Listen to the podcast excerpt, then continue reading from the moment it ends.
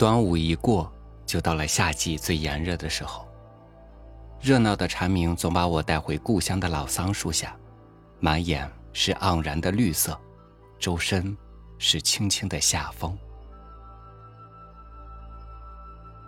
我不知道脑海里这突然袭来的场景，是对过去的怀念，还是对未来的憧憬。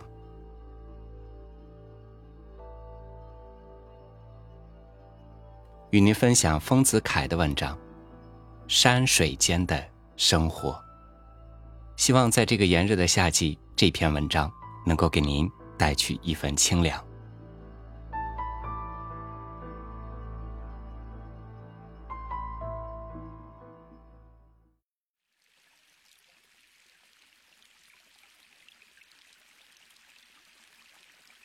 我家迁住白马湖上三天后。我在火车站中遇见一个朋友，对我这样说：“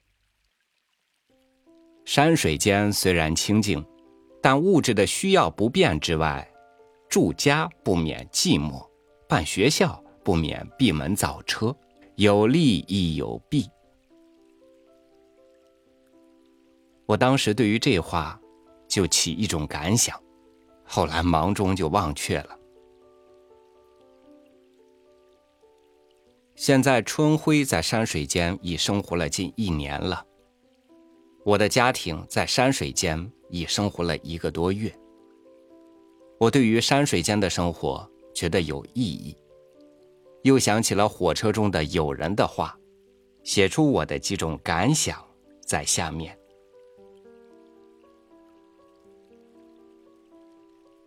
我曾经住过上海。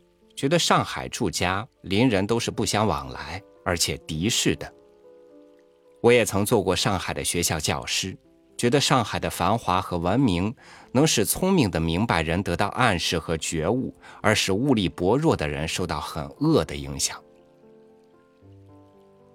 我觉得上海虽热闹，实在寂寞；山中虽冷清，实在热闹，不觉得寂寞。就是上海是骚扰的寂寞，山中是清静的热闹。在火车里的几小时，是在这社会里四五十年的人生的缩图。座位被占、提包被偷等恐慌，就是生活恐慌的缩影。躺闲山水间的生活的寂寞，而慕都会的热闹。游之在只乘四五个相熟的人的火车里嫌寂寞，要往别的拥挤着的车子里去。如果有这样的人，他定是要描写拥挤的车子而去观察的小说家，否则是想图利去的扒手。现在教授图画唱歌的时候。觉得以前曾在别处学过图画、唱歌的人最难教授，全然没有学过的人容易指导。同样，我觉得在社会里最感到困难的是因习的打破难。许多学校风潮，许多家庭悲剧，许多恶劣的人类分子，都是因习的罪恶。何尝是人间本身的不良？因袭好比遗传，永不断绝。新文化一次输入，因袭旧恶的社会里，仿佛注入花露水在粪里，气味更难当。再输入一次，仿佛在这花露水和粪里再注入些香油，又变一种臭气。我觉得无论怎么改造，非先除去阴袭的恶弊，终归越弄越坏。在山水间的学校和家庭，不拘何等孤僻，何等少见闻，何等寂寥，阴袭的传染的隔远和改造的容易入手，是实实在在的事实。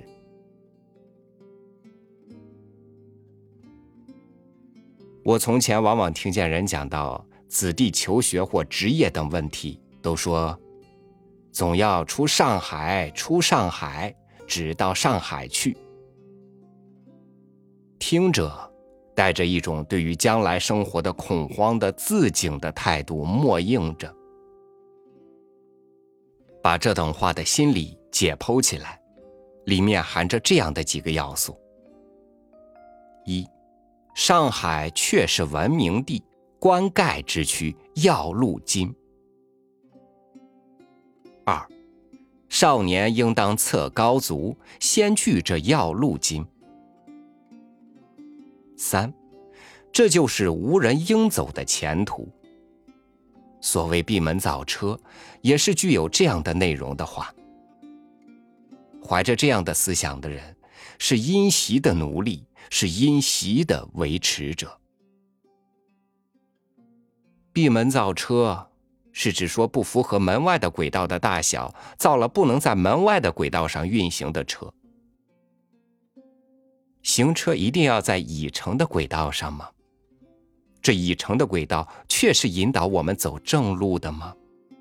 有了车，不能造轨道的吗？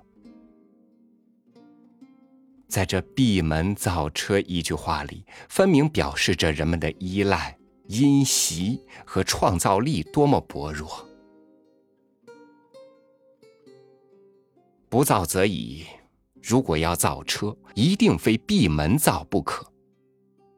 如果依照已成的轨道而造，所造出的车子和以前已有的车子一样，就在已成的轨道上随波逐流的去了。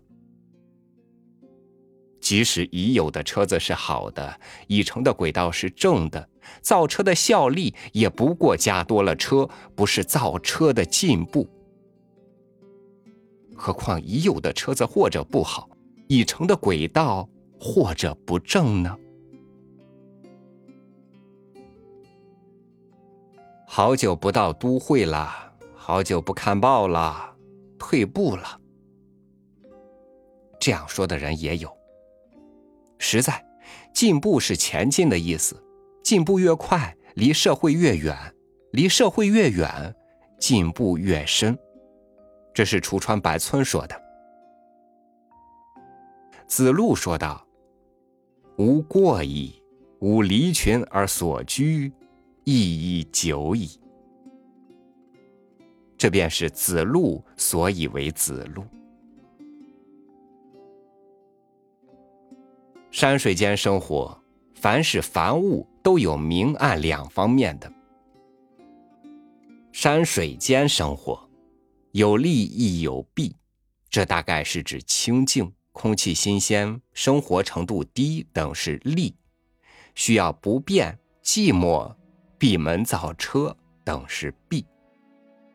这是要计较两方的利弊长短而取舍的意思。这话的内容和新思想并不恶，时事变更了，不得已而然的。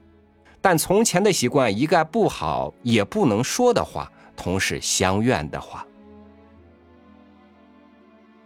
这话的变形，就是凡物都有明暗两方面的。这话固然不错，但我觉得明暗是一体的。非但如此。明是因为有暗而易明的，仿佛绘画，明调子因暗调子而易美，暗调子因明调子而也美了，断不是明面好，暗面不好。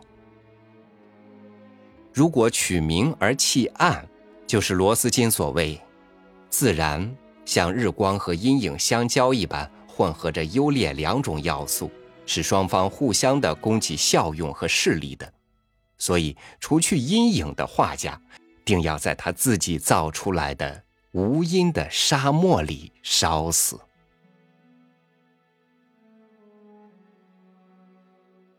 爱一物，亦兼爱它的阴暗两方面。否，没有暗的明，是不明的，是不可爱的。我往往觉得，山水间的生活，因为需要不变，而菜根更香，豆腐更肥；因为寂寥，而邻人更亲。且无论都会的生活与山水间的生活孰优孰劣，孰利孰弊，人生随处皆不满，欲图解脱，唯于艺术中求之。一九二三年五月十四日，在小杨柳屋。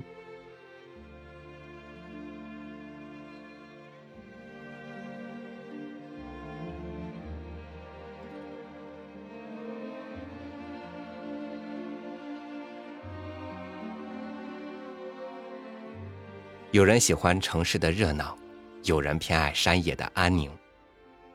只要不对别人造成坏的影响，为什么不根据自己的心去做选择呢？当一个人努力绽放出独立的光辉，而去追求自己向往生活的时候，他的幸福，他自己最清楚。感谢您收听我的分享，欢迎您关注微信公众号“三六五读书”，收听更多主播音频。我是超宇。祝您晚安，明天见。